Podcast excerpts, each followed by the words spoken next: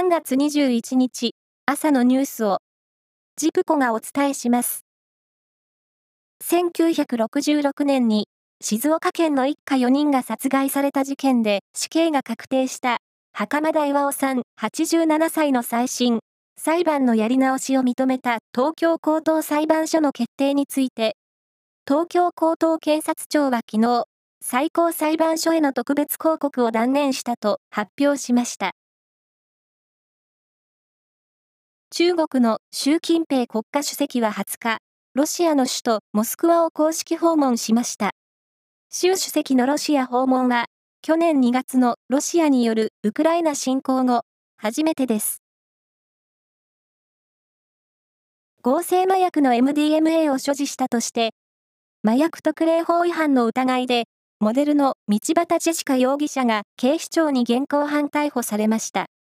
海外から到着した荷物に MDMA が隠されているのを税関職員が発見し、送り先のホテルに荷物が届いた際に、警視庁の捜査員が踏み込み、室内にいた道端容疑者と知人を逮捕したということです。甲子園球場の選抜高校野球は昨日、2回戦の3試合が行われ、長崎の海星と広島の広陵、それに大阪桐蔭が勝って3回戦に進みました。WBC ワールドベースボールクラシックの日本代表は、日本時間の今日午前8時からアメリカのフロリダ州マイアミでメキシコと準決勝を戦います。先発投手は佐々木朗希投手が務めます。準決勝を突破すれば、決勝で明日午前8時から2大会連続の優勝を狙うアメリカと対戦します。世界最高齢の現役女性クロスカントリースキーヤーとしてギネス世界記録に認定されている富山県の佐伯克美さん88歳が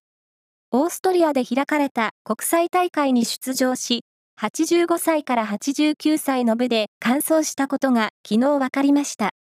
他の出場者はおらず、見事優勝。佐伯さんは、日頃のトレーニングの成果です。スキーを続けていてよかったと喜びを表しました。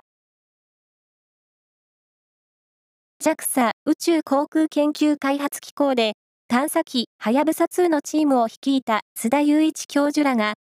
次の目標として氷やガスからなる小さな天体の水星からサンプルを持ち帰る計画を検討していることを明らかにしました。